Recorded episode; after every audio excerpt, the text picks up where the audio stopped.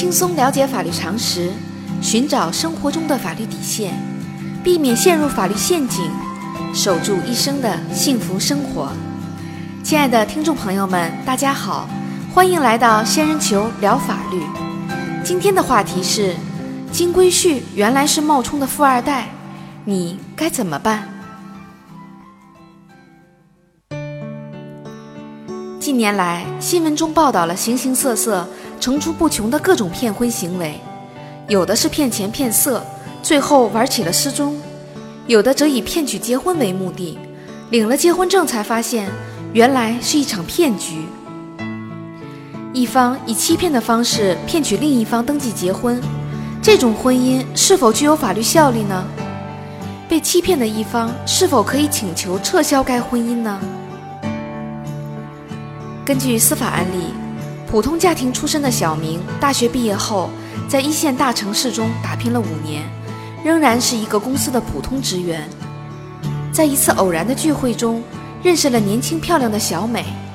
小明对小美颇有好感，为了将小美追到手，小明向同学、朋友四处借钱，把自己包装成了一个富二代，还编造了自己的富豪家庭背景。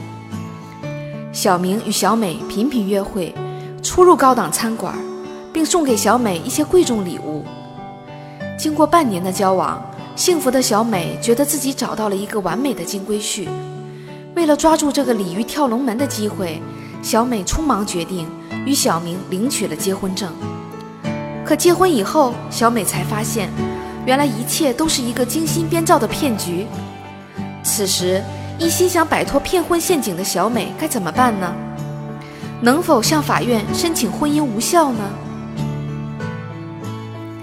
仙人球特别提示：小美不能向法院申请婚姻无效，两人的婚姻关系合法有效。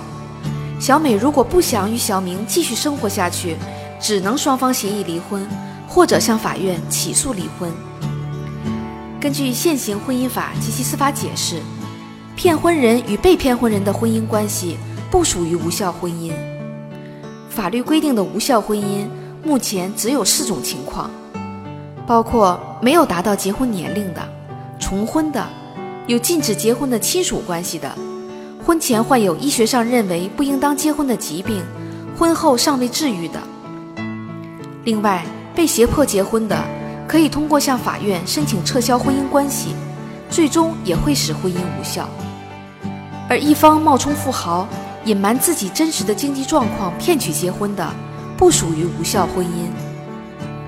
不过，法律的这一规定确实有悖于生活常理，普通人往往会引起误解。小仙建议，恋爱不是交易，婚姻更不是买卖。婚姻固然需要一定的物质基础，但更需要的是两人的坦诚相待。弄虚作假换来的婚姻。终不长久。好啦，今天的话题就说到这儿。如果你也遇到类似的问题需要解决，请关注微信公众号“仙人球聊法律”。如果你还有哪些法律疑惑，也可以加入 QQ 三三八三六九二六六七留言，小仙会选取有共性的话题做专题解答。欢迎明晚八点继续收听“仙人球聊法律”。